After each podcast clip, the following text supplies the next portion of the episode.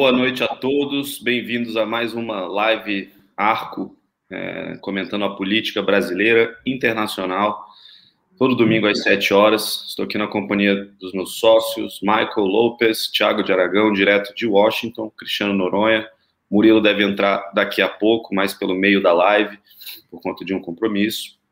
É, então a gente começa aqui sem a presença do nosso chefe, com a presença aqui de todos os outros. Então, começo aqui passando a palavra. É uma semana muito cheia que a gente teve, terminando aí com a decisão do STF em caráter liminar pelo é, Barroso, é, para que o Senado Federal instale a CPI é, do Covid.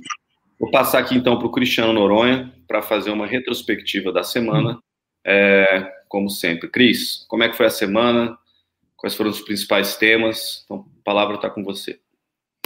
Boa noite, Lucas. É, boa noite, Michael, Tiago e a todos que nos assistem. Bom, a gente começou com, a, com um resultado positivo é, da semana Infra Week, né, com os leilões uh, dos aeroportos, o leilão da FIOL, é, que é a Ferrovia de Integração é, Leste-Oeste, e também é, com os terminais aero, é, com os terminais portuários, né? É, o governo é, feliz com, com os resultados, um ágio é, positivo, onde o governo arrecadou 3, é, 3 bilhões e 300 milhões de reais com, com os leilões é, dos aeroportos. Uma semana também onde o presidente Jair Bolsonaro teve uma reunião com os empresários em São Paulo, onde também participaram alguns ministros, ministro das Comunicações, Fábio Faria, é, causou uma excelente impressão, mas as informações que também nós, nós tivemos é, de quem participou do jantar é que houve é, críticas, né? É, os empresários já têm uma é, críticas é, fortes com, com relação à condução uh, do ministro do ministro Paulo Guedes. E uma das preocupações é justamente o fato, e uma, um dos questionamentos é o fato de de é, eventualmente Paulo Guedes acabar criando algum tipo de é, problema nesse esforço é, que o governo faz de tentar criar e consolidar uma base é, política no Congresso Nacional. Como você já ressaltou também, Lucas, a decisão do Supremo Tribunal Federal, é, uma decisão em caráter liminar do ministro é, Barroso, Luiz Barroso, de decidir a instalação da CPI. Como a gente, é, logo que saiu essa, essa reunião, né, essa, a gente já fez uma, um, já é, informamos aos nossos clientes que isso não foi uma decisão é, completamente inovadora. Essa decisão já havia sido tomada no passado, inclusive resgatamos o placar quando isso foi julgado, quando essa questão foi julgada pelo Pleno do Supremo Tribunal Federal. É, tivemos 9 a 1 a favor da instalação é, da CPI. É, a leitura dos, dos, dos, do Supremo Tribunal Federal é que CPI é um direito das minorias é, e que, portanto, é, cumprindo esses pré-requisitos, ela, ela deve ser instalada. O governo fará um esforço até terça-feira de retirar algumas assinaturas, mas a expectativa é de que o governo não consiga retirar é, em quantidade suficiente para evitar a instalação dessa CPI. Por fim, gostaria de ressaltar também a questão do orçamento, que ela é, continuou é, trazendo bastante é, movimentações, foi uma das dos principais temas é, da semana, e a gente teve inclusive uma entrevista muito dura é, do ministro, do relator do orçamento, Márcio Bittar, dizendo que não esperava esse tipo de comportamento, vamos falar assim, é, do ministro. Ele diz que houve uma negociação entre os técnicos do Ministério da Economia com ele com assessoria da, da, da, é, do Congresso Nacional e que tudo foi feito é, em conformidade é, com o que se negociou com o Ministério da Economia. Então, a gente vai ter é, novos é, movimentos. A gente teve na última semana uma certa guerra de pareceres, é, não esperava diferente, mas a, os pareceres da Câmara e do Senado é, dizendo que o presidente pode sim sancionar o orçamento exatamente como está. É, são pareceres informais, né? É, mas que alimentam ainda mais essa, essa discussão. Lucas.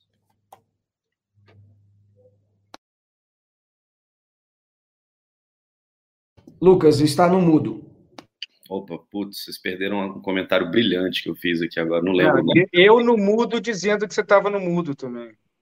É, bom, é, semana cheia, o mercado especialmente alerta é a questão do orçamento, a gente tem acompanhado muito de perto a questão do orçamento, a gente vai voltar é, para a nossa análise de como que a gente acha que isso vai, vai ser resolvido, não é uma, um, uma resolução fácil, nem será uma resolução rápida, e nem será uma resolução de uma notícia, né? A gente não vai ver na, na imprensa uma declaração dizendo assim: parem as máquinas, o orçamento está resolvido, está tudo bem, voltem à programação normal. Não, a resolução do orçamento vai ser em fases, né? Que inclui tanto decisões do executivo em relação à sanção, decisões do legislativo em relação a como que é, eles vão encarar os eventuais e prováveis vetos, também decisões do executivo de envio de um projeto, decisões do legislativo de como encarar esse projeto que remaneja, mas a gente fala disso um pouquinho depois.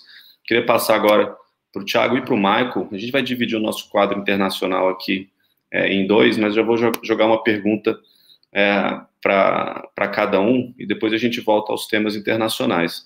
É, Tiago, queria que você falasse um pouco sobre essa notícia aí sobre o FDA, né, que é é, o FDA chinês, Anvisa chinesa, enfim, é, querendo misturar as vacinas para aumentar a eficácia, como é, que história é essa, o que está que, que tá acontecendo, é, e também panorama geral da semana de, notícias que vieram da China, e para o Michael, é, a gente teve um texto aí da, da do Ernesto, né, é, do, do ex-ministro de Relações Exteriores, com balanço de suas ações durante a gestão dele, então, acho que esses são os primeiros temas internacionais. A gente tem mais coisa para falar internacional, orçamento também, mas do Biden, é, o otimismo lá nos Estados Unidos, Olimpíada de Inverno é, com ameaça de boicote, mas a gente fala disso depois. Por agora, Michael, é a questão do texto do Ernesto, Tiago, a questão dessa, dessas últimas notícias da China quanto à vacina.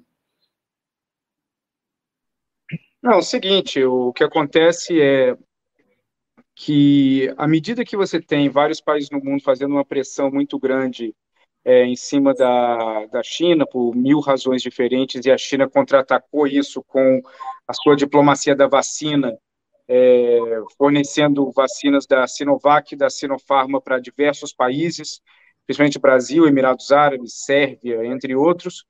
E aí nós vimos ao longo das últimas semanas um esboço de uma resposta americana, de uma estratégia com as vacinas da Johnson Johnson e também utilizando algumas vacinas da AstraZeneca que os Estados Unidos não estão utilizando, que isso poderia acabar entrando num balaio que seria distribuído para alguns países que estão sofrendo mais. O negócio é o seguinte: é, à medida que os Estados Unidos e a Europa começam a pressionar é, os chineses em relação à eficácia da, da vacina deles, e, e, é importante lembrar, a eficácia, ela, ela é uma eficácia alta contra morte, contra a, é, sintomas graves, mas ela não é entre as, não está entre as mais altas para contração do vírus ou não. Então isso acabou, isso está incomodando muito os chineses, principalmente para uma campanha muito grande que está acontecendo no Sudeste Asiático e na Ásia Central, de levantar dúvidas sobre a eficácia da vacina. Então essa semana agora no fim da semana que passou, o CDC, que é o equivalente ao FDA chinês, eles estão analisando a possibilidade de ou mesclar algumas é, vacinas, seja da Sinovac com a Sinopharma, é, ou aumentar o volume da dosagem, ou até diminuir o espaço entre as duas vacinas. É, isso não foi nada decidido ainda, mas isso é uma informação no qual, inclusive, o Financial Times de hoje deu essa informação, então é importante é, quem tiver mais curiosidade para dar uma olhada lá. Agora, isso é um tema bastante importante, porque isso pode acabar mudando um pouco a estratégia de logística dos chineses em relação aos países que recebem essas vacinas, como o Brasil, por exemplo. Bom, é, Lucas, está no mudo, mas eu vou pegar o gancho aqui do, do Tiago. E só acrescentando uma informação, Tiago, talvez no nosso segundo bloco internacional você pode comentar, mas saiu nos Estados Unidos é, ontem a informação de que estaria sendo planejada uma viagem do John Kerry, o nosso czar do clima, né, o, o enviado especial, o assessor especial é, do governo Biden em relação ao clima, à China, é, nessa semana que começa agora. É, essa, essa viagem seria é, com o intuito dele fazer uma reunião com o principal diplomata chinês em questões de clima, que é o Xi Jinping, é, com quem é importante lembrar o Kerry trabalhou durante as negociações é, em 2014, 2015 sobre o Acordo de Clima de Paris é, durante a gestão do Obama, quando o Kerry era o, o, secretário de Estado é, do governo Obama. Então, talvez o segundo bloco aí, o Tiago poderia comentar a possibilidade desse, desse encontro, é que a própria reportagem do, do Washington Post diz que pode ser cancelado a qualquer momento. Então, é, é aquele tipo de coisa. É bom, como o, é, o Lucas destacou aí, tivemos um texto do, do nosso agora ex-chanceler é, Ernesto Araújo, ele foi publicado no seu blog pessoal. É, eu acho que é um, um texto interessante, é, acho que vale a leitura. É, a linguagem é, é típica do, do, do, chanceler, uma linguagem erudita, é, acadêmica, ele, ele apresenta um balanço de sua gestão. Né? Ele agradece o Bolsonaro por participar do, do, grande projeto libertador e patriótico de transformação e redenção nacional. É, e, e, é interessante porque ele, a, a, narrativa continua sendo uma de combate ao que ele chama do, do establishment é, político, do establishment da política exterior brasileira. É, inclusive, ele faz referência ao que ele chama de narrativas caluniosas é, especificamente vindo do Senado, ele não diz, mas acho que fica claro nesse texto, em relação à obtenção de vacinas é, pelo Brasil e, e, a influência ou, ou, não influência que a gestão do, do Ernesto no Itamaraty teria tido é, nessa questão. É uma postura defensiva, o, o, que é esperado e fácil de entender é, do lado dele. É, vou destacar só algumas, alguns pontos que eu acho que são importantes. Sobre os Estados Unidos, ele destacou o, o fim do alinhamento automático é, com os Estados Unidos, é, realçou acordos comerciais é, benéficos para o país, especialmente em relação ao etanol e ao açúcar brasileiro, algo que a gente já é, comentou nas nossas lives aqui é, do, do, Política Brasileira, é, cooperação militar, acordos bilaterais que foram negociados. Ele destacou também uma cooperação com Ricardo Salles, do Ministério do Meio Ambiente, em esforços mais recentes relacionados à Amazônia, ao Acordo de Paris, e mencionou também as negociações e conversas com o governo Biden e com o próprio John Kerry, é, que eu mencionei agora há pouco. É, sobre a China, e aqui eu acho que cabe também um comentário do, do Tiago no segundo bloco, ele afirmou que ele atuou com o que ele chama da cautela é, necessária em lidar com esse país, não permitindo em nenhum momento que o país se intrometesse em questões de política doméstica, é, ele faz referência a tentativas é, do governo chinês, de representantes do governo chinês, de limitar a livre expressão dentro do Brasil, é, mas ressaltou que houve um aumento no comércio bilateral entre os dois países. É, o outro grande destaque que eu daria aqui é em relação ao processo de entrada da OCDE é algo que sabemos que é, é, muito importante dentro desse governo, é algo que é reconhecido pela equipe econômica como um objetivo importante é, é, da gestão do ministro Paulo Guedes no Ministério da Economia, é, e outros setores do, importantes do governo também é, têm esse destaque. É, um, uma colocação que eu achei é, um pouco distoante é, foi em relação à Rússia. Sabemos que os Estados Unidos e já comentamos aqui, os Estados Unidos é, teve uma mudança de postura com a Rússia é, bastante radical, talvez a, a mais radical em, em, relações bilaterais da geopolítica do Biden, é, o, onde o, o, Ernesto ele escreve que estabeleceu um diálogo realista e produtivo com a Rússia, país que ele segue acreditando ter, junto com o Brasil, grande responsabilidade em preservar os valores civilizatórios do Ocidente. É, enfim, eu achei é, que é um texto interessante, tem essa postura é, defensiva, é, mas traz realmente destaques importantes da atuação do Ernesto e realça o que sempre dizemos aqui, né, que uma postura macropolítica é, não impede avanços importantes em tecnicidades é, que acontecem na diplomacia todos os dias. É, eu, eu acho que essa carta do Ernesto, ela expressa exatamente o que, que o Ernesto é. Né? Foi exatamente isso o governo dele, a, a, a passagem dele pela, pela, pelo Itamaraty. Óbvio que ele força muito a barra, né? Porque você, num, num texto de saída, num legado, você exaltar um, a, a, comunicação com o ministro colega, isso é o mínimo que se espera de um ministério, né? Que você converse com seus colegas do Ministério da, do, do Meio Ambiente, do Ministério da Agricultura, do Ministério da Economia. É, e eu acho muito interessante como ele tem uma capacidade é, brilhante de buscar terminologias é, como, por exemplo, o não alinhamento automático, esse tipo de coisa que, na prática, é, não leva muito a lugar nenhum. Mas eu achei muito é, é interessante, e o que eu vejo é que a chegada do novo chanceler, ela já traz uma dose de pragmatismo maior, é, ele já começa aos poucos a abandonar um pouco dessa, dessa narrativa é, única do Ernesto, e desse comportamento único do Ernesto, e eu vejo que por conversas com outras áreas do governo que eles estão que tem áreas do governo mais empolgadas em lidar com esse novo Itamaraty agora por, por ter uma questão principalmente mais pé no chão na abordagem de alguns assuntos. Então eu acho que essa é, é, isso foi de uma forma involuntária ou não, já que a pressão partiu principalmente do Congresso, mas é uma mudança que vai vir ajudar o governo.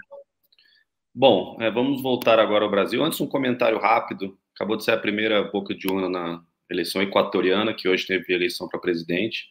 É, as pesquisas estavam mostrando um empate técnico entre o André Arauz, que era apoiado pelo ex-presidente é, mais à esquerda, Rafael Correia, é, e o candidato Guilherme Lasso, que é liberal é, na economia, tem algumas ideias mais conservadoras no social, tem um apoio dos empresários. É, a primeira boca de urna saiu há pouco, dando vitória aí para o Guilherme Laço de um pouco mais de 7%. É, então, isso é algo para a gente acompanhar. Teve no, no, Peru também, né, Lucas? Teve eleição peruana também, né? Uhum. É, bom, a gente pode comentar disso um pouco depois. Vamos voltar agora é, para o Brasil. Queria né, fazer uma pergunta para o Cristiano sobre o STF. Essa semana vai ser uma semana cheia no STF, né? Além dessa decisão da pandemia, da CPI da pandemia, é, o STF também tem uma decisão importante que vai impactar muito o futuro político do Brasil, os mercados, a política em geral, que é a situação do Lula. Né? Hoje o, a gente está com a decisão válida, ainda monocrática ali do Faquin, é, que é, julgou o Fórum de Curitiba é, que não poderia julgar o Lula, acabou gerando a elegibilidade do Lula para a eleição de 2022. Vai a plenário. Cris, como é que está essa, essa decisão? É, em geral, o STF é, tem participado muito ativamente da política cada vez mais, então quais são as expectativas, tanto para a questão da pandemia, da CP da pandemia, alguma novidade nesse sentido, e principalmente a questão do Lula no STF essa semana? Bom, Lucas, a, é, a, tendência é que, em relação à CPI da pandemia, né, como a gente já comentou um pouco aqui, a tendência é de que o plenário confirme a decisão do Barroso como eu disse na época ali do, é, da CPI dos bingos, inclusive, que era a gestão Sarney, é, a oposição também acabou entrando com uma ação, ficou decidido depois na gestão do Renan, é, por 9 a 1, de que CPI é um direito das minorias. Então, eu acredito que essa, esse entendimento no Supremo Tribunal Federal não deve mudar, e muito provavelmente essa, essa, essa CPI ela deve ser é, criada, né?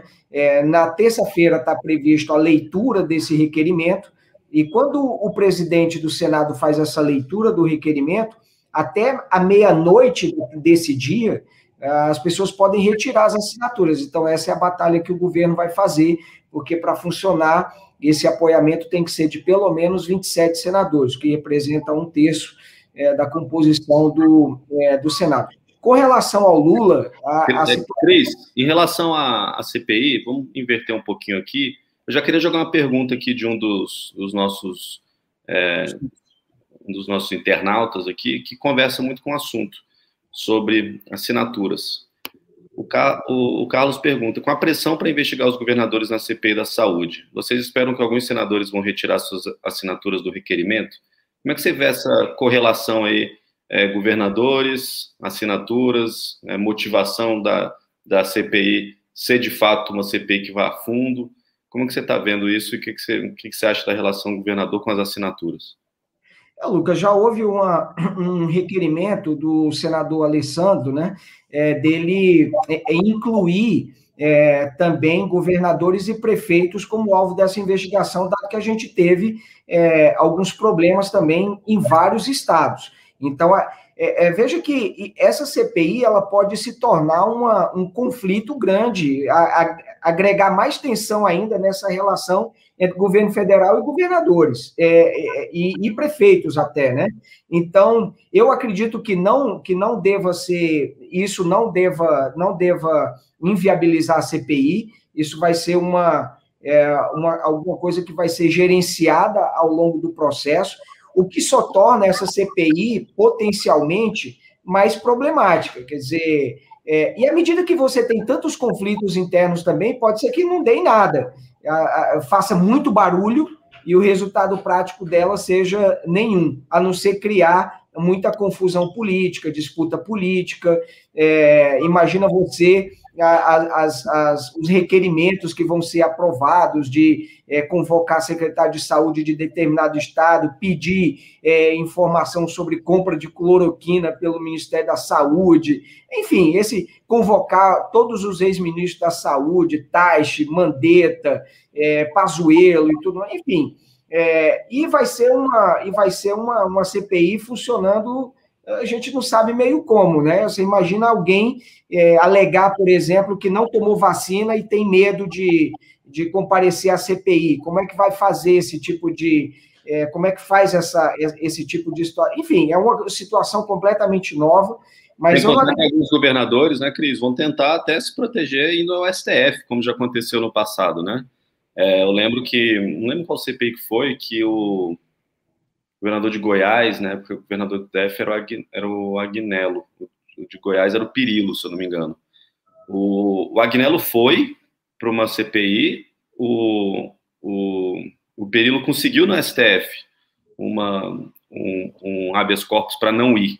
Claro que a gente vai ter governadores que vão querer ir, vão se apresentar, pode ser o caso, mas os, os, os governadores que não se sentirem à vontade para ir, porque não querem, obviamente, se expor nesse, nesse debate, é, isso vai acabar também sendo super judicializado, né? Vão, vão buscar no STF uma, uma, uma proteção ali contra o contra o a ida. Vai ter, vai ter judicialização de, é, de das pessoas pedindo habeas corpus para depor, só falar aquilo que que não que, que, que querem falar vai ter é, vai ser judicializado essa questão de, de não querer, é, de não depor, alegando motivo de saúde, alegando questões da pandemia, enfim, é uma é um, é um vai ser uma, uma, uma confusão, não se sabe exatamente ainda como ela vai funcionar, mas a inclusão como eu disse no começo, eu acho que isso não deve inviabilizar a CPI. Oi, Marcos. Ô, Cris, não, inclusive, é, é, aquela, aquela. A gente até cita essa frase no nosso relatório é, semanal para os clientes, mas a gente sempre sabe como uma CPI começa,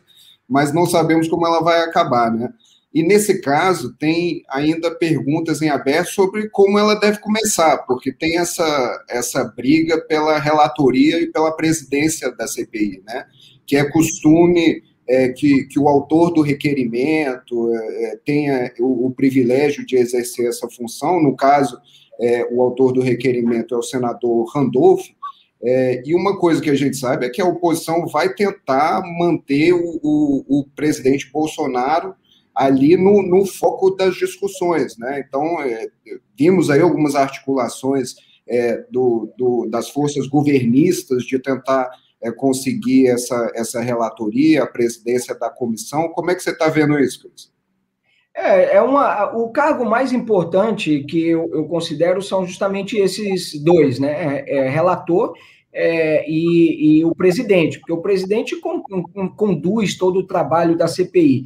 O relator, obviamente, que também é, elabora um plano de trabalho, define quem são as testemunhas, ele que começa inquirindo toda, é, todas as testemunhas, enfim, é, é ao que tudo indica, pode ficar com o MDB, né? O Renan estava tentando, mas não, não sei se é, acredito que não conseguirá, dado essa postura dele mais independente. Em relação ao caso do Lula, também que o, o Lucas perguntou, Lucas, existem, podem ser discutidas aí duas questões nesse julgamento de quarta-feira. A primeira é justamente essa decisão do ministro Paquim de cancelar essas, essas decisões e remeter isso é, para é, para a Justiça para a Justiça Federal de Brasília. Então, é, é, é, essa é uma questão que vai ser julgada. A outra é o seguinte: no momento que ele fez isso, por isso até o Faquin pediu esse, essa análise é, para o ministro Fux, é, deveria, na avaliação dele, cair a tese da, de suspeição do Moro. Né? Então, são, são essas duas questões. Lucas, esse julgamento está muito em aberto absolutamente é, intricado. Esse negócio aí tá é muito, muito, porque uma coisa muito depende da outra, da suspeição ou não é, do, do, do ex-ministro. Mas é, eu tenho um palpite que é, se, se eu tiver que dar uma, uma, uma opinião, eu, eu, eu, eu entendo que é, a, a expectativa é de que isso não acarrete é, novamente na, na devolução, vamos dizer assim, de inelegibilidade do ex-presidente Lula. Eu acho que hum, continua a situação de elegibilidade, mas, como eu disse, é um julgamento muito é, é, uma, é um julgamento muito indefinido, é, dado aos, a muitos detalhes que compõem esse, esse julgamento. Há uma especulação até que o próprio Faquin, para tentar fazer uma reviravolta, ele voltasse atrás da, dessa decisão dele de remeter essa, essa, esses processos todos é, para a Justiça Federal de Brasília. É, Cris, Lucas, eu queria fazer um último comentário aqui sobre o STF, antes da gente encerrar esse assunto, porque essa semana é, ocorreu uma decisão pelo ministro Dias Toffoli também em caráter liminar, que passou um pouco abaixo do radar é, das grandes manchetes, mas é um tema que o, os, os, empresários, investidores internacionais é, têm, têm bastante preocupação em relação a, a esse julga, julgamento, que é sobre a lei de propriedade intelectual, especificamente sobre a constitucionalidade do artigo 40 dessa lei, é, que na prática permite a extensão é, do prazo de validade de patentes quando há uma excessiva morosidade de análise da patente é, pelo INPE.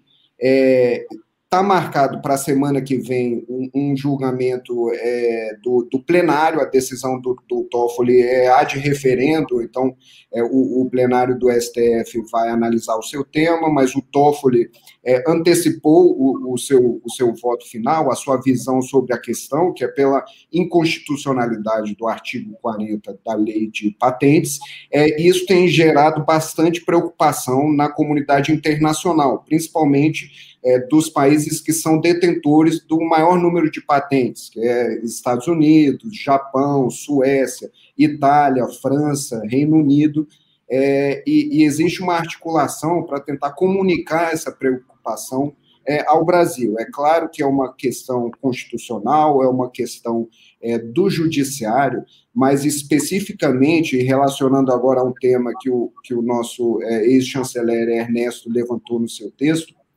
um dos temas que é levantado por esses países é justamente a conformidade com, a OCDE e conformidade com o TRIPS Agreement da, da OMC.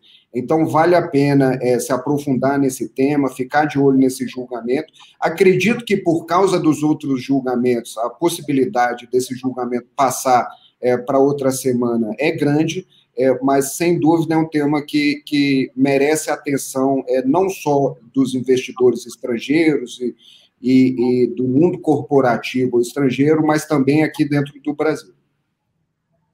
Lucas, eu queria aproveitar e te perguntar aqui, Lucas, um, uma questão que é o seguinte, é, a gente teve, teve informações né, de quem participou do jantar, é, muita, muitos empresários, é, avaliação, inclusive, é que vários ministros falaram é, nesse, nesse jantar com o presidente, e uma avaliação feita foi que o, o discurso do ministro Paulo Guedes foi um discurso de posse, foi um discurso 100% dogmático e 0% pragmático. Essa foi a expressão que alguns é, utilizaram. Teve também, eu, eu mesmo fiz alguns é, calls com clientes do mercado financeiro e alguns, alguns do mercado já se perguntam é, não que o Guedes deva sair, mas avaliam se eventualmente ele saísse, uma pergunta que se fazem, né? Se isso não seria bom para a relação entre executivo e legislativo,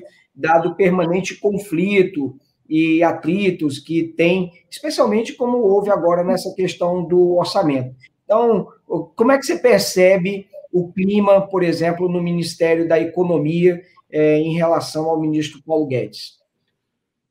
Olha, no Ministério da Economia, é, eu vejo o otimismo de sempre, né? Um cansaço natural por conta dessas batalhas é, com o Congresso Nacional, é uma, um, às vezes até um pouco de, de muita informação trocada. O Ministério da Economia ele é muito grande, então quando você conversa com uma fonte, com outra e com outra, é, as opiniões sobre o mesmo tema às vezes são diferentes, o que às vezes acaba sendo difícil colocar um dedo no pulso ali de como que está a, a visão do, do ministério, né? Acaba sendo um trabalho um pouco mais longo, que você precisa conversar com, com várias pessoas para chegar ali numa opinião média. É, mas, em geral, eu não vejo é, disposição da, do, do, ministro Paulo Guedes em, em pedir demissão, é, não vejo esse, esse assunto sendo tratado é, com, com, com, muita seriedade lá dentro. Né? Toda semana, quando saem, saem aquelas matérias, né, que Guedes pode estar de saída, Guedes pode estar de saída, a resposta quando você manda a mensagem. Pro... Uma hora o pessoal acerta, né, Lu? É, no infinito, tudo tende a ter 100% de chance de acontecer, né? É, Mas, veja, até um relógio quebrado acerta duas vezes por dia, né? É, uma hora vai, né? Agora, é, tem que, tem, tem que se acertar pelo menos num, num, espaço de tempo ali razoável, porque senão é, é, é, é meio migué acertar a saída de um ministro usando o tempo como uma variável eterna. É, quando, quando se manda as notícias, né, que normalmente saem, Guedes está de saída, Guedes pode pedir para sair, enfim, eles não tratam com seriedade, mas, ao mesmo tempo, é, nunca vi também um, um, uma, equipe assim de um ministro é, abrir tanto jogo de que a situação está muito ruim, mas a, a, percepção que eu tenho é de que existe um otimismo, é, que as críticas existem e que estão tentando, tentando resolver. De modo geral, eu não acho que o Paulo é, peça demissão, e eu também não acho que ele saia por agora. Agora, a pressão sobre o Paulo Guedes está aumentando. Está aumentando de diferentes grupos de pessoas, né? Está aumentando. A gente falou com quatro, cinco pessoas que estavam no jantar, né? O jantar organizado pelo é, Bolsonaro, que o Guedes foi, que o Roberto Campos Neto foi. E, teve... e, que, quem participou, Lucas, disse que daqui a 14 dias, daqui a duas semanas, o, o está organizando outro, né? É.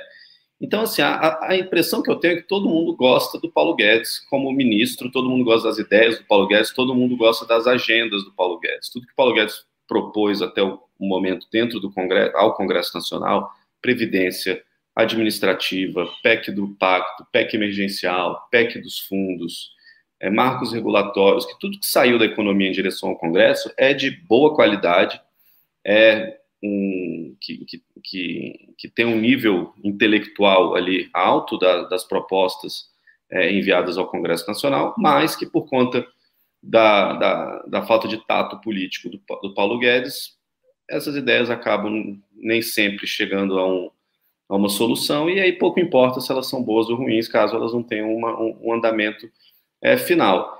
É, eu, a gente conversou, né, Cris, essa semana com alguns líderes é, influentes do Centrão, eu não vejo uma pressão direta para a saída do Paulo por conta desse, desses atores políticos. Mas quando você pergunta diretamente o que, que você, se você acha que ele deveria sair, eles também não têm essa, essa paixão toda é, pelo Paulo. Não, não, não dizem é, que não, de maneira alguma. Ele é o nosso nossa âncora fiscal. O Centrão não tem apego ao Paulo. E muitos deles abertamente acham que ele deveria sair. Mas também tem a opinião de que ele não vai sair nesse momento. Eu acho que tem alguns triggers para a saída do Paulo Guedes, talvez um desmembramento do Ministério da Economia, rompimento do teto de gastos. Mas a minha avaliação é que a gente deve ter uma resolução é, boa dessa questão do orçamento, que não seja reputacionalmente destruidora para o ministro Paulo Guedes, que não seja um trigger de saída para ele, mas que a situação, um, um, uma pessoa super importante do, do, do, Congresso, um líder que tem muito acesso a, a, a, ao, ao, presidente da Câmara, ao presidente do Senado, me disse uma frase interessante que ele falou assim, Lucas, o, o Rodrigo Maia tinha um apego muito maior à pauta do Paulo, às ideias econômicas do Paulo. E olha como é que ficou a relação dos dois. Ficou destruída, ficou em frangalhos. Se o Paulo não tiver cuidado com o Arthur Lira, o Arthur vai pode descartá-lo, porque é, eles, eles também não compartilham daquele, da, da, daquele apego intelectual que o Rodrigo e o Paulo Guedes tinham. Porque o Rodrigo e o Paulo Guedes, por mais que se odiassem, eles tinham uma, uma oportunidade de construir uma relação muito bacana no início. É, e... a divisão de, de economia dos dois era muito parecida. Aí depois que se destruiu tudo, com Arthur Lira não tem isso. Então, a chance de. Não estou dizendo que vai ser pior com Arthur Lira do que foi com o Rodrigo Maia, mas pode ser, porque não tem esse bond que juntar, possivelmente ele tinha com o Rodrigo e com, com, com o Paulo. Então, acho que o Paulo está numa situação onde o risco para o Paulo é que cada vez mais a discussão do Ministério da Economia dentro do legislativo, o peso vai ficando cada vez menor. E aí, não sei é, qual, qual, é a motivação de, às vezes, continuar nessa relação. Mas eu não vejo, hoje, ele saindo, acho que o mercado se preocupa. Eu tive essa semana um roadshow com diver... falei, falei com mais de 15, 20 fundos de fora do Brasil. Falei com duas ou três agências de risco, dessas grandes que classificam o, a nota do Brasil, todos se preocupam com a saída do Paulo. Todos, todos. Ninguém gosta da ideia de uma saída do Paulo Guedes agora. Não é porque acham que ele está fazendo algo e, e, confiam tanto que ele vai privatizar tudo e vai vender um trilhão e não sei o quê. Mas eles, obviamente, têm medo porque o, o, o teto do Paulo, as promessas do Paulo hoje, nem sempre o, por exemplo, se o Paulo falar amanhã, a Eletrobras vai ser privatizada, eu não sei se a Eletrobras dispara na bolsa. Todo mundo já vai, hoje já está meio vacinado, vai ficar assim, é, não tenho tanta certeza, vamos ver, porque precisa do Congresso, não sei o quê. Agora, o chão do Paulo, de onde o Paulo não passa para baixo, que é a narrativa dele de respeito ao teto, de que não dá para gastar de um jeito maluco, que tem que fazer as coisas é, conversando com a lei de responsabilidade fiscal. A narrativa em geral dele é muito confortável para o mercado. O medo do mercado é que se viesse alguém que abaixasse um pouco esse chão, é, esse piso de narrativa, começando a falar de flexibilização do teto, que privatização é legal, mas não é hora, que não sei. Esse é o problema. Por isso que o mercado ainda apoia tanto Paulo. Não é por conta da esperança do que ele vai fazer, mas é do piso do que ele segura ali, que talvez um outro poderia abaixar um pouco. É, e Lucas, só para fazer um complemento rápido, à medida que a gente chega num ano eleitoral, o peso de cada frase do Congresso aumenta e fica maior do que o peso de tudo que vem do Executivo, principalmente do Ministério da Economia, quando é relacionado a gastos. O papel do Congresso fica cada vez mais crítico, mais importante, mais pesado para um presidente. Quando você está entrando no ano eleitoral, do que o papel daquele que busca fazer uma contenção de gastos, principalmente se você precisa, de alguma forma, elevar sua popularidade. Bom, é, mais algum tema que a gente não eu comentou aqui? aqui? rápido, Lucas, uma pergunta que eu recebi essa semana, aliás, em, em call com um cliente junto com, com o Cristiano, mas eu acho que está relacionado à sua fala, é, relacionada a essa, esse relacionamento do Centrão é, e essa pressão por mais espaço no governo, é, e justamente num desses triggers que você mencionou como uma possibilidade de, de azedar ainda mais a situação do Paulo Guedes no Ministério da Economia. É, a gente tem visto aí um, um, aumento dessa pressão por um desmembramento do Ministério da Economia, recebemos perguntas sobre isso é, ao longo da semana e queria saber é, a sua visão, primeiro, da, da, possibilidade disso acontecer e, segundo, como que está a visão interna sobre o impossível desmembramento do Ministério. Eu acho que não vai ter desmembramento do ministério, não. Eu acho que o Centrão já. Eu acho que é o seguinte: se tiver desmembramento do ministério, é porque a gente chegou num. O Guedes não vai estar lá, porque, enfim, já chegou ali um, um, uma situação onde o Bolsonaro desistiu um pouco é, dessa, desse formato dentro do Ministério da Economia e de ter um, um, um ministro como Paulo. Então, eu não vejo ter um desmembramento agora. E eu até conversei com gente do, do Centrão, alguns parlamentares importantes, alguns deles também já falaram, ah, passou, já, já deu, a gente também não quer mais isso não, já. Mas a carga pode voltar já já. Eu não acho que vai ter desmembramento, eu acho que desmembramento é um dos triggers, principalmente por, em algum, é o seguinte, o MIDIC eles acham lá dentro do Ministério da Economia que era um lugar é, muito de, de, de protecionismo à indústria, é, tem o Ministério do, porque foi Trabalho, Previdência, Planejamento, MIDIC e Fazenda, né? Foram os cinco. Isso, é, Cada um tem uma historinha a se contar. Assim, planejamento, legal, mas quem vai ser? Se fosse um técnico lá deles, poderia ser é, menos. Mas por que fariam desse sentido? Ou fariam um planejamento para entregar para um, para um, um, ator político. Aí, Lucas, o olho, o olho do central é maior, é, ou é. o DIC, ou o MDIC, porque, inclusive, é, tem muito interesse, inclusive o Marcos Pereira, do Republicanos, que ocupou essa pasta lá no Ministério, e outra é o PTB, que tem sempre aquele, ainda aquele sonho de recuperar o Ministério do Trabalho, que é uma, uma, é. uma bandeira histórica, vamos dizer assim, uma coisa histórica do partido. É, é eu não acho que vai acontecer, não. Então, é, eu acho que é isso. É, não sei se a gente volta aqui para alguns temas internacionais ou vamos direto para perguntas e respostas. O que, que, vocês acham? Michael, Thiago, tem mais assunto, né? Hoje ficou.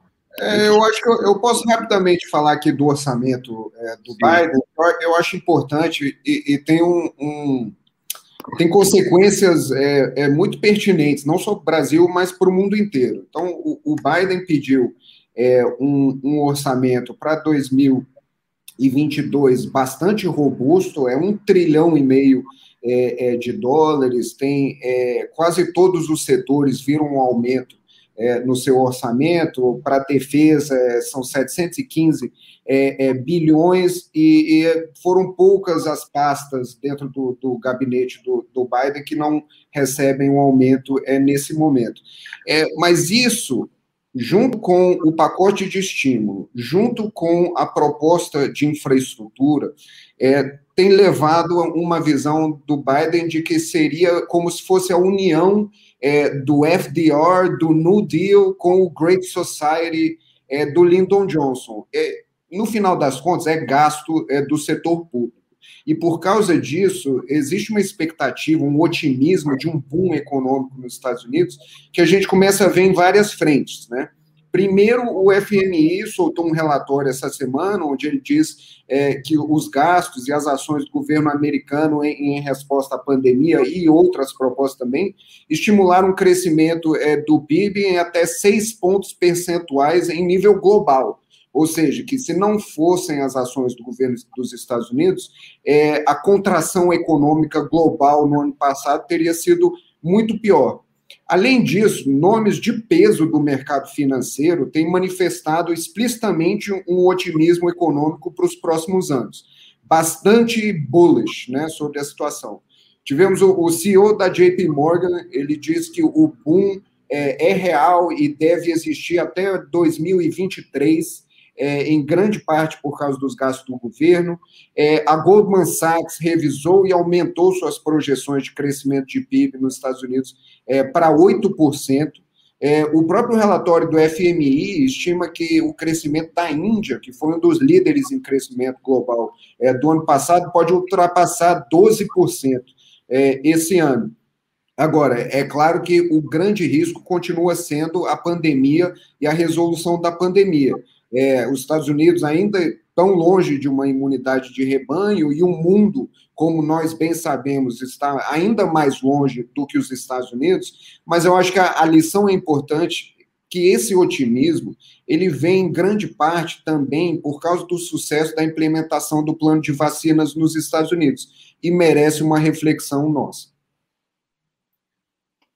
Bom, é, sendo assim, falamos do orçamento do Bolsonaro, agora o orçamento do Biden, e a gente agora vai para perguntas e respostas, para o nosso Q&A, metido a besta aí, questions and answers. Vamos botar, mandem perguntas que a gente vai é, respondê-las. Vou escolher aqui alguma primeiro.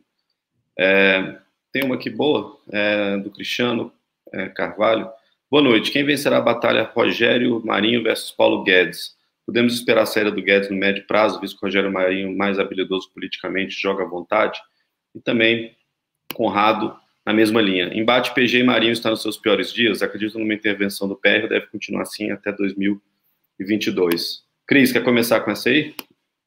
É, Lucas, olha, é, o presidente da República ele sempre, ele sempre tem que arbitrar esse tipo de esse tipo de disputa, né? Cabe ao presidente da República justamente fazer essa essa fazer esse, essa arbitragem e acabar ponderando. Agora, sempre a gente viu nesses momentos mais cruciais o presidente da República sempre dando uma, uma força ou, ou pendendo, vamos dizer assim, para o lado é, do Paulo Guedes. Então, eu acho que a gente vai ver, sim, essa, essa, essa tensão ainda por algum tempo, vai ter momentos de, de altos e baixos entre os dois, mas é, o Paulo, o, o, é como você mesmo falou, Lucas, o presidente da República tem uma excelente relação ainda com Guedes, ele preserva ainda uma, uma boa relação, mas ele também gosta do Rogério Marinho. Então, é, a, a, expectativa, pelo desejo do Bolsonaro, ele fica com os dois e vai arbitrando essas lutas até, é, vamos dizer assim, quando, quando ficar insustentável, né? Até o momento não é insustentável e ele consegue manejar as, as, as diferenças entre os dois aí. Bom, vou botar aqui um convidado especial. Chegou. Cheguei para comentar os últimos minutos aí da, da nossa live. É, vamos lá. Deixa eu ver aqui alguma outra pergunta. Murilo, quer comentar aí alguma coisa sobre essa situação PG Marinho? Paulo Guedes, Rogério Marinho? Olha, é... Orçamento, essas coisas. É, eu, eu, eu, eu olho essa história com uma, um profundo, não é aborrecimento, mas é, uma, é, é, é aborrecimento no sentido que coisa chata, né? Não precisava ter isso, né? Nós vivíamos uma tremenda confusão, uma questão fiscal gravíssima, morrendo gente todo, todo dia, é, quase 350 mil mortes, e aí tem essa briga do ministro fura-teto, do ministro não fura-teto.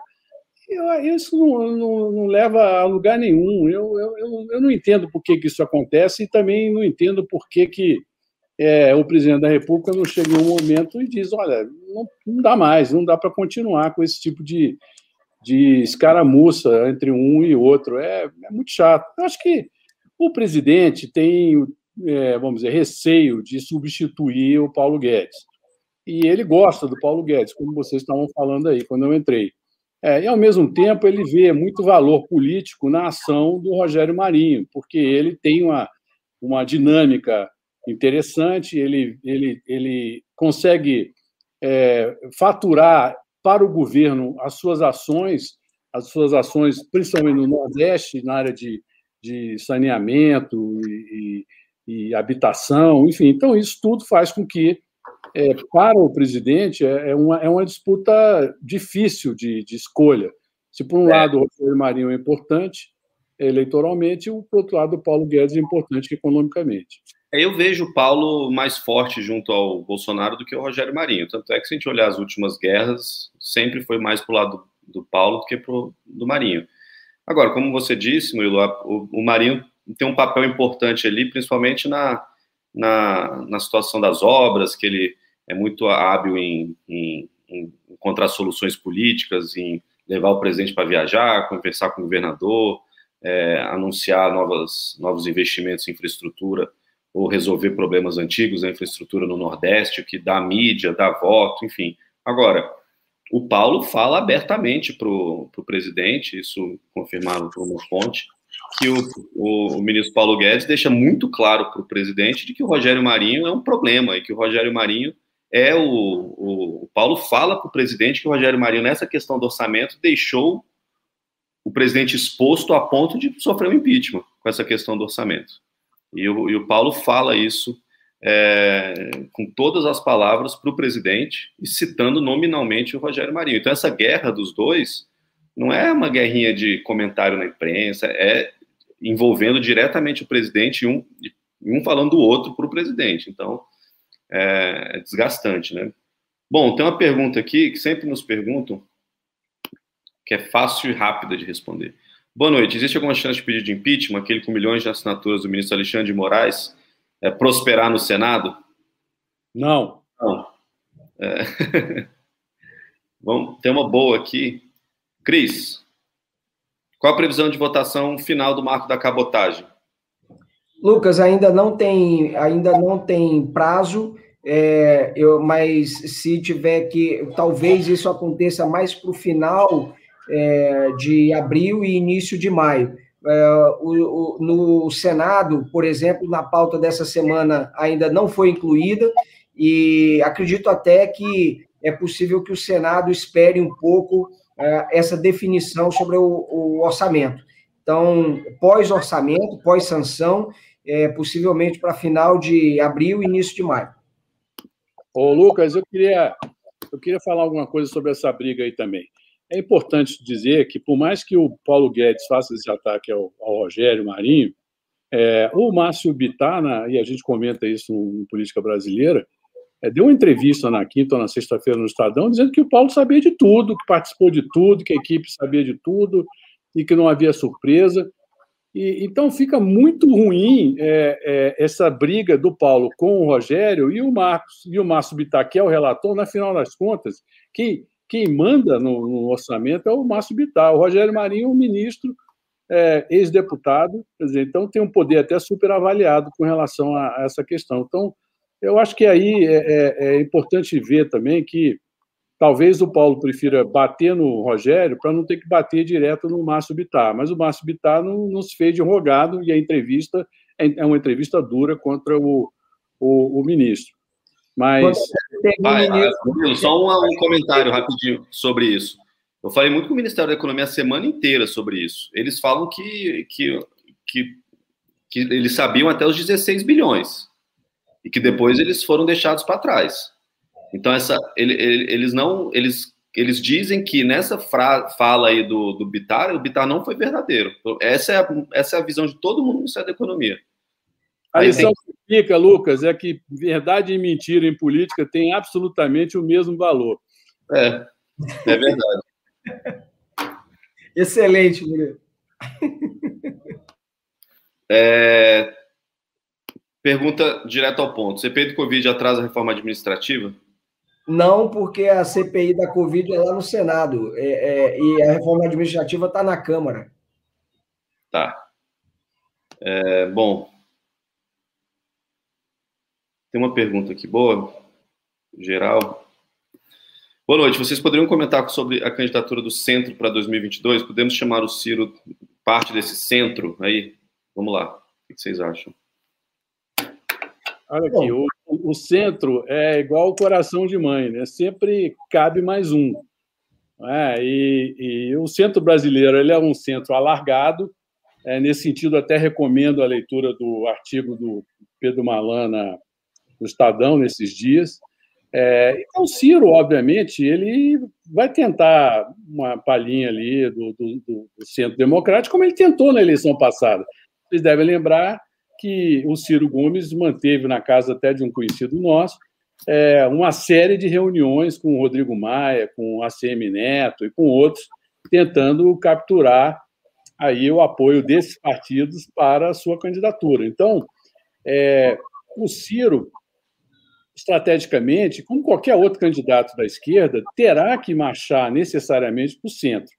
Agora, resta saber como. Ele tem um, um, problema, ele, Ciro, tem um problema maior do que o Lula, porque ele tem um PSB no meio do caminho. E o PSB pode é, ter um candidato que se pareça mais com ele e talvez seja menos agressivo do que ele, que seja mais palatável para o movimento é, de centro. O Lula, pela experiência dele, é, ele é. Então, hoje eu conversava com um, um amigo ex-presidente do Banco Central, ele disse é um LeBron James, né? Quer dizer, é um cara, é um gênio na política, ele vai, vai pegar o centro é, pode até não pegar o centro todo, mas vai pegar um pedaço do centro, e com isso fica mais complicado para o Ciro. O Ciro, a chance do Ciro virar a parte do centro democrático é ele abrir mão da candidatura dele e dizer que ele apoiaria a candidatura deste centro democrático, torcendo para que ele fosse o escolhido. Conhecendo o Ciro, acho que é difícil ele fazer isso. O, ele não abre mão, Murilo. Eu disse que não abre mão. Esse é o problema do centro. Quem abre, quem abre a mão de ser candidato? É igual a reforma tributária. Todo mundo quer, mas todo mundo quer do seu jeito. É. Centro é a mesma coisa. Todo mundo quer união, mas todo mundo quer liderar, né? É... Bom, tem uma pergunta aqui rápida também. Campos Neto seria um substituto natural do Paulo Guedes? Acho que não, Marcelo. Acho que o, o Roberto Campos Neto não sairia do Banco Central para assumir o Ministério da Fazenda, não. É, então... Mas só para. É, não seria, mas o, o mercado, o setor empresarial gosta muito dele, tem muita confiança, acha que ele teve uma atuação muito positiva na questão da PEC emergencial e, e o pessoal acha que politicamente ele tem uma boa é, também tem um bom diálogo com o Congresso nas questões que, é, que acabou é, negociando, como, por exemplo, o marco cambial, a autonomia do Banco Central e a própria PEC emergencial, como eu falei. Então. Mas é... o pepino, né? Ser ministro da Economia também. Fica lá ele no Banco seria, Central. ele só seria ministro da Economia se o Paulo Guedes falasse para ele: olha, tem que ser você. Porque ele tem um compromisso que ele assumiu desde o início com o próprio presidente da República de que se o Paulo sai, ele sai o dia anterior. Ele já disse isso. Então, ele só seria ministro no lugar do Paulo Guedes se o Paulo Guedes falasse: olha, é, Roberto, você tem que ser porque é uma situação de. de especial. especial. Mas, fora isso, ele não, ele não aceitaria, ele não se movimentaria nesse sentido. É, eu também acho que não. É, tem uma pergunta que foi enviada por um cliente é, que a gente comentou no início, ele ficou interessado. É, Tiago, você pode comentar essa nessa situação, aí, rapidinho, um minutinho, do boicote às Olimpíadas de Inverno, o que está acontecendo nesse, nesse assunto? Ô, Tiago, aproveita e comenta o tema da viagem do Kerry também para a China, a possibilidade dessa viagem. Tiago, uma coisinha também. Aproveita. Comenta também a nossa live amanhã com o Ricardo Salles. Não, mas é sério, agora eu queria. É sério, eu tinha, rapidão, Cris, eu tinha, eu tinha um comentário. É, tá. Tiago, comenta, se não esqueça, o Juan Gonzalez está vindo para a América do Sul e não vem no Brasil, né? Não, exatamente. É importantíssimo esse, Tiago. Tá, Quero até agregar uma outra. O Juan Gonzalez é o chefão da América Latina no National Security Council, na Casa Branca, né? Então, basicamente, toda a estratégia do governo é, na Casa Branca em relação à América Latina passa pelo Juan Gonzalez. Ele está vindo para a América Latina, é, vai fazer uma reunião na Argentina, não vê necessidade no momento de parar no Brasil, é, por N razões, mas isso é um símbolo importante. Isso é, isso é, isso marca o início de como deve ser a relação dele. Só para que vocês saibam, o Juan Gonzalez ele é extremamente influente em relação ao Biden. Ele tem uma postura é, de, de, ele é latino-americano, ele ele é colombiano de origem. Ele tem uma posição muito anti os latinos da Flórida então, ele, ele é um dos caras que tem uma posição muito antagonista a Marco Rubio, esse tipo de, de, de republicano.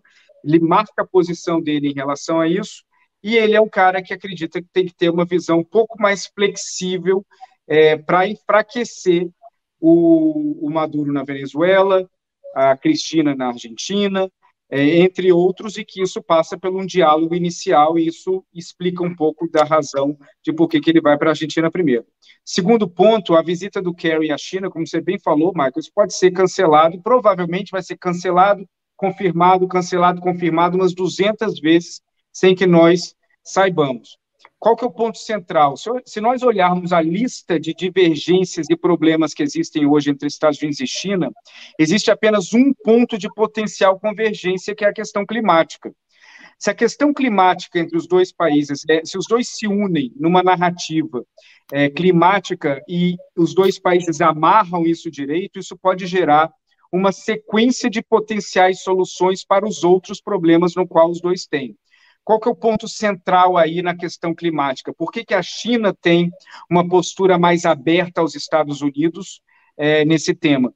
Por conta da, das baterias. Quando você vai construir painéis solares, quando você vai construir é, turbinas eólicas, você precisa de determinados tipos de baterias que a China morre de medo que os Estados Unidos aplique sanções contra ela em relação às baterias de lítio, de, de etc, etc, etc. Então, se você faz uma convergência climática que protege é, a, a produção de energia sustentável, você basicamente se protege de sanções nessa área, mesmo que essas baterias são utilizadas para várias outras coisas. Por fim, na questão das Olimpíadas, o Biden está conversando com a galera dele ali, Reino Unido, Canadá, Austrália, Coreia do Sul, aquele, aquele pessoal, para ver se eles topariam dar uma, uma sanção na cara da China nas Olimpíadas de Inverno Pequim 2022. Para que vocês saibam, essa, essa Olimpíada ela foi disputadíssima com Pequim e Almaty, no Cazaquistão, dis, disputando para ver quem poderia sediar, e Pequim ganhou. Então, a, a, a conversa é, primeiro, vamos boicotar não enviando atletas, ou vamos só boicotar não enviando altos representantes de nossos governos, que daí é um boicote bem bem frouxo, né? É, Diga-se de passagem. Mas o Brasil, já, o Brasil já a Olimpíada de Inverno desde, desde sempre, né? Pois é, tem um monte de gente que ia boicotar sem saber, um monte de país que ia boicotar sem saber essa Olimpíada. Eu não vou assistir a Olimpíada de Inverno esse ano, como o meu. meu eu vou assistir só para ver os jamaicanos no bobsled. Todo Exatamente, ano, na sessão da tarde. E aí, então, a última vez que isso aconteceu foi em 84, quando o bloco de, do Pacto de Varsóvia é, respondeu ao boicote é, da, da galera da OTAN nas Olimpíadas de Moscou de 80, o Pacto de Varsóvia respondeu em 84. Aí depois tivemos boicotezinhos, assim, é, individuais, mas agora que a gente pode vir a ter algo assim, que não tem nada mais Guerra Fria do que rock balboa e boicote nas Olimpíadas, né? e negociação com o FMI, que a Argentina tem a cada dois anos. Eu queria fazer uma pergunta para vocês. É, bom, nós estamos já é, em abril, né, chegando em maio. É, o debate eleitoral está esquentando. A gente falou aqui do centro, do Ciro. Eu queria que cada um de vocês desse a opinião, quem vocês acham, não é quem vocês gostariam. Isso que é muito claro nas nossas pesquisas. A gente não quer saber a sua opinião de, de gosto, de coração, quem você preferiria como candidato, mas sim quem você acha que será candidato, que seria o candidato do Centrão, ou, desculpe, do Centrão não, do Centro em 2022. Vamos começar aí pelo Cristiano. Cristiano, quem você acha que vai ser o candidato? Eu... E ainda existe, se, se, essa resposta pode ser dada hoje. Também é uma resposta, dizer, olha, não sei, né? é, faz parte. Murilo, é, eu, só, eu só não acho que a gente vai ter um candidato. Eu acho que a gente vai ter, é, eu acho que vai ser muito difícil é, unir o que o Ciro desista, por exemplo. E também vai ser muito difícil fazer com que o PSDB desista. Então, eu acredito que PSDB e o Ciro serão candidatos também por esse, por esse grupo. Agora, o Democratas e MDB, como sempre foram adjacentes, ali foram satélites desses partidos, eles sim podem apoiar um ou outro candidato. Mas eu acho que, que Ciro e PSDB é, serão candidatos pelo centro. O Ciro não é bem centro, né? Mas. E PSDB. Tá eu acho que vai ser o Dória. O candidato do PSDB? É, eu acho que o PSDB vai ter candidato e o Dória vai ser o candidato do PSDB. Vão ter outro... Não acho que o Luciano Huck vai ser candidato. Você já combinou isso com o PSDB? Já? já tá eu não combinei nada com ninguém. O... ainda não combinaram com os russos, hein? como diria não, não. Mas você perguntou, chutou, meu palpite. Eu acho que o Dória vai ser candidato pelo PSTB. Eu não acho que o Luciano Huck vai ser candidato. Eu não acho que o Moro vai ser candidato. Eu acho que o Ciro vai ser candidato. Então, acho que vai ser uma eleição de Bolsonaro, Lula, Ciro, Marina, Dória. Marina não vai. Marina disse. Emael. Emael. Emael não, né? Acho que ele já desistiu. É uma, é uma perda. Pô. Tiago, você? Olha, eu acho que. Eu, eu não acho que o, o Luciano Huck vai. É, meu chute. Eu acho que o Dória, ele vai, se ele for, ele vai decidir em cima do laço, porque ele não, ele, ele vai estar tá entre, ele não vai, ele vai calcular o risco dele de ficar quatro anos sem nada, caso ele perca e, e ele pode concorrer de novo a governador. Então, acho que isso é uma, é uma possibilidade eu acho que o PSDB, se embarcasse na ideia do Dória para ser candidato, poderia, inclusive, jogar um nome agora que poderia, eventualmente, dependendo de como tivesse uma performance, ser o nome dele de vice para quatro anos depois. É, eu acho que... Quem seria o vice do Dória? Acho que poderia ser alguém tipo o ACM, o ACM Neto, ele bateria bem para ser o, o, vice do Dória. Eu acho que o Ciro vai disputar, eu acho que é possível que a a Marina também submerja para apareça para disputar também. Agora, de grande novidade, de, de isso aí eu acho difícil aparecer. Eu acho que a grande novidade seria eventualmente o Dória e o Luciano Huck, mas eu acho que. Acho que o Luciano Huck não vem, não, viu? Acho que ele também não vai, não. O Moro, eu acho que ele não vai. Estão perguntando muito do Zema aqui. Eu acho que o Zema não vai se aventurar, sendo que ele está com as duas mãos ali para a reeleição em Minas. Ele está com a popularidade alta em Minas. Ele acabou de fazer o, um acordo grande lá com a Vale, vai ter dinheiro em caixa para investir em infraestrutura em 2021, 2022. É, então, não vejo o Zema saindo do, de Minas para se candidatar, não. Michael, Bom, para não, não re repetir figurinha aqui, eu vou dar um chute de, de três dedos, de canhota e, e de letra. É, mas... eu vou levantar aqui o nome do Mandetta. E aí eu, eu tenho dois, dois é, temas aqui a falar sobre o Mandetta. Primeiro, eu estava até conversando com o Lucas é, algumas semanas, é, de olho em alguns trackings é, que, o, que a Arco tem acesso, é, e, o, e o tracking de um segundo turno Mandetta é, Bolsonaro é, é surpreendente. É, e eu acho que essa informação aí é, vai demorar um pouco, mas vai começar a ser captada. Segundo, eu vejo que na CPI da pandemia, é, com os requerimentos de convites de ex-ministros de saúde e uma antecipação do debate eleitoral de 2022, é, vai ser um, um, uma figura importante dessa CPI. Eu acho que vai ter falas é, muito fortes que, que podem trazer um potencial agregador é, em volta dele, aliada a essa viabilidade é, numérica e, e, matemática que pode ser avaliada aí em relação ao Mandetta. É, agora estão comentando aqui do Eduardo Leite. Eu acho que Eduardo Leite não, não vai ser candidato. Eu acho que o, que o, que o Eduardo Leite não vai conseguir desenhar o, o apoio dentro do PSDB. É, e agora, muita gente comentando aqui, a gente não está dizendo quais são os, os, os, nomes mais viáveis, a gente está dizendo quem a gente acha que vai ser candidato. Quando a gente fala quem a gente acha que vai ser candidato, não significa que a gente está dizendo que a gente acha que vai para o segundo turno, que a gente acha que vai ganhar, não é isso. A gente está dizendo qual a gente acha que vai ser a construção política que vai gerar esses candidatos. Então não tem nada a ver é, se a gente acha o candidato viável ou não, bonito ou não, cheiroso ou não, vencedor ou não, é quem a gente acha que vai sair desse, desse, desse mix aí de, de possíveis candidatos. Bom, Bom que... é, eu falei qual é, qual é, o meu candidato e eu vou dizer, quer dizer, qual é o meu candidato, não, qual é o candidato que eu acho, é porque ainda é, é, ainda não tem ninguém que tenha se posicionado definitivamente como candidato, mas isso é uma questão que está atrasada. O, o centro político brasileiro já deveria estar se movimentando. Luciano Huck já deveria dizer se é candidato ou não. é, o próprio Dória também, Mandetta também. O Mandetta até já diz, né? O Mandetta diz. E o Mandetta, como bem lembrado pelo Michael, tem um, um upside importante aí, que é a questão da, da CPI. Agora, o, o, Eduardo, Lucas, o Eduardo tem a simpatia da maioria do PSDB hoje. Pode ser que não tenha um voto do, dos diretórios, mas se hoje é, for feito é, uma se for feita uma consulta, ele sai forte. Agora, é importante dizer, Lucas, que o PSDB irá fazer prévias.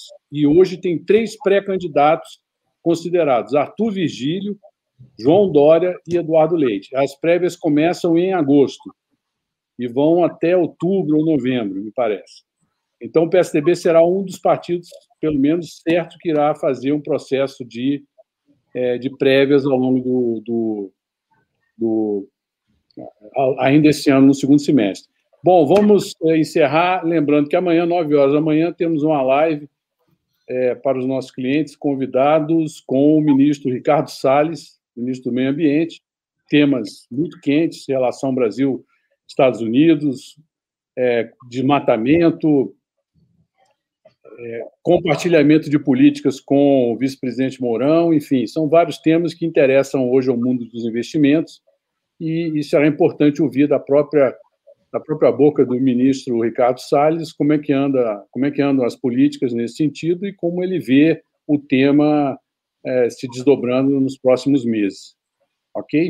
Tem uma outra live né Murilo? No final da semana na quinta-feira? Na quarta-feira quarta-feira. Quarta mais uma live também muito importante é a live com é, Fábio Faria ministro das Comunicações um dos coordenadores de fato da política do governo Bolsonaro.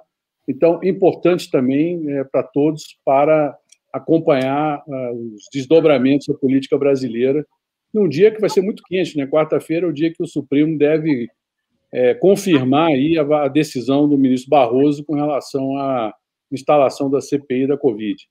Enfim, então temos esses dois eventos e esperamos vocês. Até lá. Boa noite. Tchau, tchau. Boa noite.